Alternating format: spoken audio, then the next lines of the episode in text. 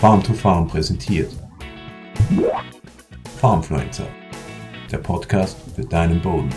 Ist es wirklich so schlecht, wenn die Zwischenfrucht anfängt zu blühen? Das schauen wir uns in diesem Video an. Hallo und herzlich willkommen bei diesem Video von Farm to Farm. Mein Name ist Christoph Gutscher, freut mich, dass du heute dabei bist. Wenn dir unsere Videos gefallen, wie immer an dieser Stelle, abonniere doch unseren Kanal auf YouTube, Facebook oder Social Media oder registriere dich für den Newsletter auf der Website. Wenn die Zwischenfrucht blüht, im Herbst, das Bild kennt jeder, angefangen von den gelben Gelbsenffeldern über äh, Buchweizen, Ölrettich, äh, Sonnenblume, Saffler, alles Mögliche kann blühen und es wird immer wieder darüber diskutiert, ob das nicht schlecht sein soll. Wir schauen uns das genauer an. Ähm, welche Konsequenzen hat die Blüte einer Zwischenfruchtpflanze? Erstens, das liegt auf der Hand. Blüte bedeutet, dass Samen gebildet werden, dass es zum Aussamen kann, kommen kann, dass die Samen zu Boden fallen und im nächsten Jahr in der Folgekultur Probleme macht. Das kommt auf die Kultur an, kommt natürlich auf die Art an äh, und ist berechtigt, aber das braucht man, glaube ich, nicht groß zu diskutieren. Die zweite Konsequenz, wenn äh, Zwischenfrüchte blühen, die ist schon von größerer Bedeutung, nämlich die Biomasse nimmt ab. Ähm, es zeigt sich, egal welche Pflanzen man anschaut, bei den allermeisten Pflanzen nimmt die oberirdische Biomasse an Blättern und an Stängeln ab dem Zeitpunkt der Blüte ab. Das heißt, mit dem Zeitpunkt der Blüte hat die Pflanze die meiste und die größte Biomasse ober der Erde, die wir nutzen können, sozusagen als, äh, als Streu am Boden, als oberirdische organische Masse. Äh, wenn sie verrottet und das nimmt ab, wenn die Zwischenfrucht anfängt zu blühen. Das liegt auch, auch das liegt auf der Hand, entspricht dann den tatsächlichen Erfahrungen, die Pflanzen werden weniger, die gesamte Energie geht in die Samen. Die dritte Konsequenz ist aber eigentlich noch viel wichtiger, denn diese Biomasse, die oberirdische Biomasse, die ähm, verliert an Qualität. Sie wird von minderer, schlechterer Qualität. Was will ich damit sagen?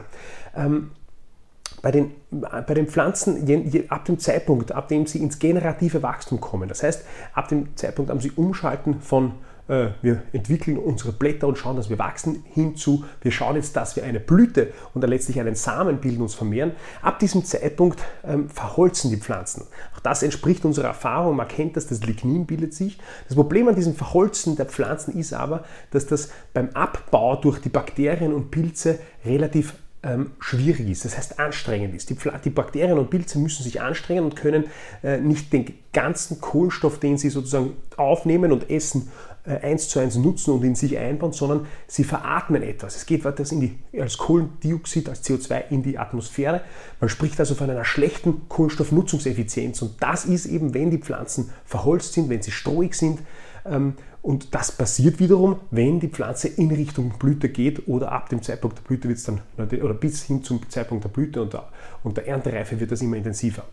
Das, der zweite äh, Knackpunkt der Qualität dieser oberirdischen Biomasse, äh, der mit dem Zeitpunkt des generativen Wachstums hin, also ab dem Zeitpunkt des Schoßens relevant ist, ist, dass die Pflanzen, und das betrifft alle Pflanzenarten von Zwischenfrüchten, abgesehen von Leguminosen, das heißt alle, ob äh, Gräser, Kreuzblüter, äh, ob Korbblüter, alle bilden ab dem Zeitpunkt, ab dem das generative Wachstum beginnt, also ab dem Zeitpunkt, wo es zum Schoßen geht, wo die Pflanze beginnt, nach oben zu schießen und Blühkörper oder Samenkörper anlegt, ab dem Zeitpunkt äh, verändert sich das Verhältnis Kohlenstoff zu Stickstoff in den Pflanzen. Das heißt, äh, die Pflanzenmasse, die, die, die Blätter, die Stängel haben verhältnismäßig wenig Stickstoff nur mehr drinnen und viel Kohlenstoff, also ein weites CN-Verhältnis.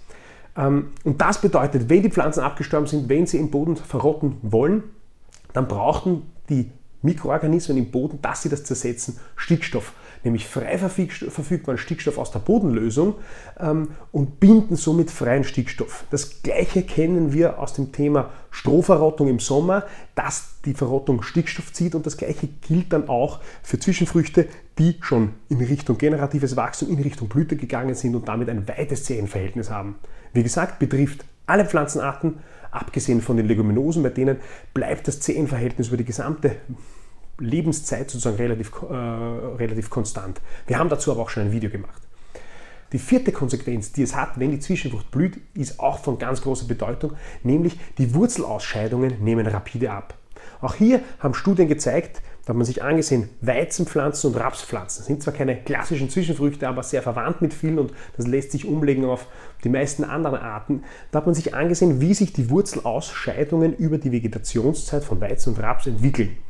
Äh, und klar ist, während der Vegetationszeit im Wurzelraum verändert sich, verändern sich die Ausscheidungen permanent. Also und entsprechend leben auch permanent verschiedene Mikroorganismen besser und, und schlechter rund um die Wurzel. Das heißt, dass dieser Lebensraum Wurzel, äh, Rhizosphäre, äh, Wurzelraum im Boden, der ist sehr, sehr dynamisch und verändert sich ständig. Aber ganz, ganz interessant ist und was man sich in dieser Studie eben angesehen hat, ist, wie viel Kohlenstoff scheiden die Pflanzen über ihre Wurzeln aus im, über ihre, und das über ihren Lebenszyklus.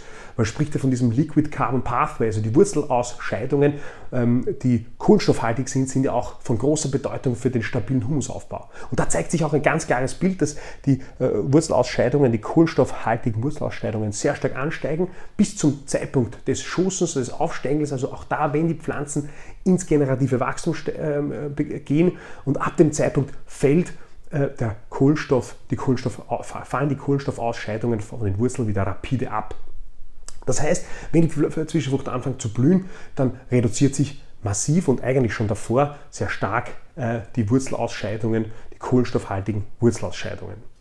Die fünfte und letzte Konsequenz, die betrifft uns vielleicht nicht unmittelbar als Landwirte, ist aber auch von Bedeutung, wenn die Zwischenfrucht blüht und das spät ist, also zum Beispiel Ende Oktober oder im November sogar, dann hat das schlechte Auswirkungen auf die Honigbienen. Auch das äh, wird immer wieder äh, diskutiert und es stimmt, wenn die Honigbiene im November, wenn es schon kalt ist, äh, angelockt durch die Blüte der Zwischenfrüchte hinausfliegt, dann kann das schädlich für sie sein. Auch die Varroa-Milbe, die ein großer Schädling für die Honigbienen ist, hat einen längeren Lebensraum. Insgesamt sehen das die Imker nicht sehr gerne. Die meisten zumindest, wenn es zu so einer lange hinausgezögerten, bis in den Winter hinausgezögerten äh, Blüte kommt. Das heißt, ist es schlecht, wenn die Zwischenfrucht blüht? Naja, es ist nicht optimal und es macht Sinn, alles Mögliche zu tun, um diese Blüte so weit wie möglich hinauszuzögern.